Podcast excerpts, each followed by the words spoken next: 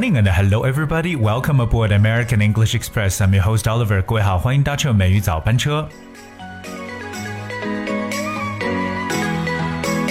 那自从美早开播以来呢，一直都是致力于为大家来去提供非常实用的英语的知识，包括呢一些新鲜的趣闻和时事。今天呢，美语早班车一如既往跟大家来分享一个非常有用的英语表达短语。很多都在问怎么让自己的英文变得更好。当然，其中一个方式就是一定要收听美语早班车，因为收听美早才能让你的英文锦上添花。所以今天 Oliver 要和大家去分享的就是如何用英文来描述“锦上添花”这么一个短语。说起到这个短语的话，在英文当中呢，有两种描述手法。因为我们知道，这个很多情况下呢，一说到 idioms and phrases that they are different because sometimes that some idioms are basically British English, while some are American English。那有些时候呢，这个英式跟美式的表达呢，会有一些区别。今天我们讲的这个锦上添花呢，来看一下有两种不同的说法，虽然说区别并不是很大。第一个要跟大家去分享的一个短语叫做 icing on the cake。cake. Icing on the cake, which is easy. 那 icing 的是 I C I N G, icing on the cake。而我们知道 icing 其实来自于 冰 ice 这个词，对不对？So icing on the cake 这个短语呢是英国英语来描述锦上添花的意思。Alright，so if you describe something as the icing on the cake, you mean that it is an extra good thing that makes a good situation or activity even better。说白了就是让本来就非常不错的事物或状态呢变得更好，我们就可以使用 icing on the cake。而当说完了英国英语的表示手法，大家去了解一下美国英文在这个锦上添花的描述呢，把 icing 这个词变成了 frosting。frosting that's F R O S T I N G frosting on the cake。我们知道这个 frost f r o s t 这个单词呢，它本身做动词表示结霜，如果做名词的就是霜的意思。可是，在每每我们做蛋糕的时候呢，哎，在喜欢在上面呢浇上这么一层 frost，让它变得更加的甜美。譬如说 chocolate frosting，chocolate frosting，我们可以理解为巧克力的这种糖衣蛋糕。or fruit frosting，那 fruit frosting 呢就可以表示为这种水果蛋糕的说法。Fruit frosting。只记住，锦上添花两种不同的描述，icing on the cake. That's British English. And frosting on the cake, that's American English. 我们都知道，平时吃蛋糕的时候，那只是如果说真的是很白颜色的蛋糕，对吧？那如果没有加任何的一些哎其他的一些小东西的话，让人觉得非常的枯燥或单调。可是，一旦在它上面加一层 ice，或者说给一层 frost，哎，让它就变得更加的美味一些。所以呢，这就是英语中锦上添花的一个来源。在这里，Oliver 想给大家来举两个例子。Okay, so the first example, having all of you here for my birthday has really been wonderful. This gift is icing on the cake.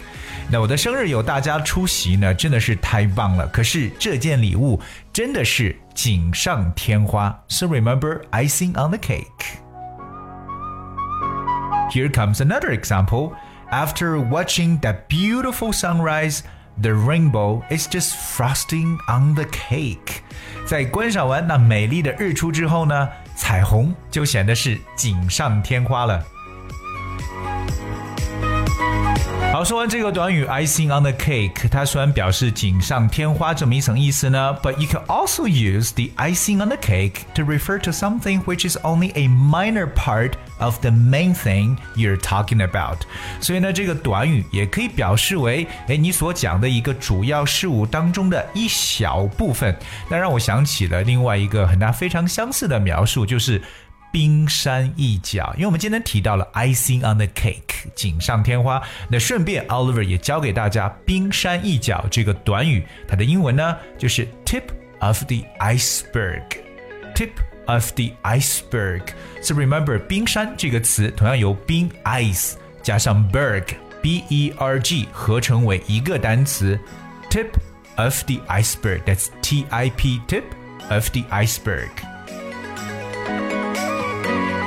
而今天跟大家去分享了英语中特别实用的一个表达，就是锦上添花的说法，千万不要把它理解为什么 add a flower to a silk or something. You just say icing on the cake or frosting on the cake. 希望各位今天真的是能学到有用的英文知识点。当然了，你想获得美语早班车的这个讲解内容的文字版本也非常简单，只需要你在微信当中搜索微信公众号“美语早班车”就可以了。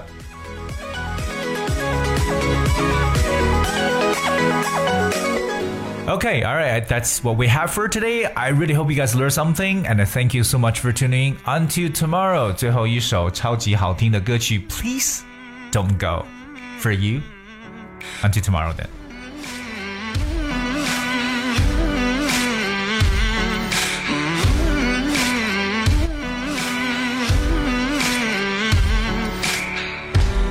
Nobody ever knows, nobody ever sees.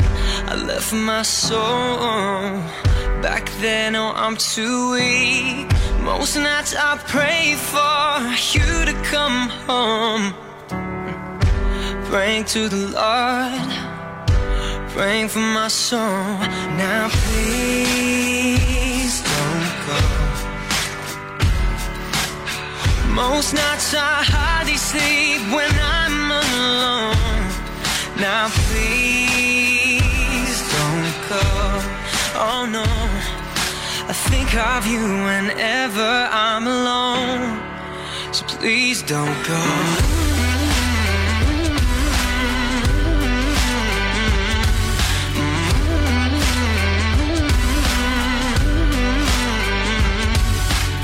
Cause I don't ever wanna know.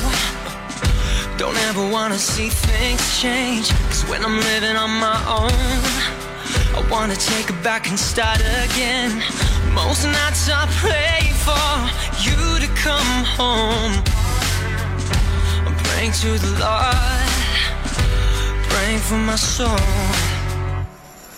Now please don't go. Most nights I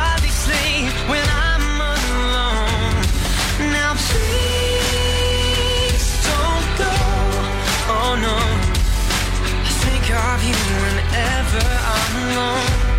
So please don't go. I sent so many messages, you don't reply. Gotta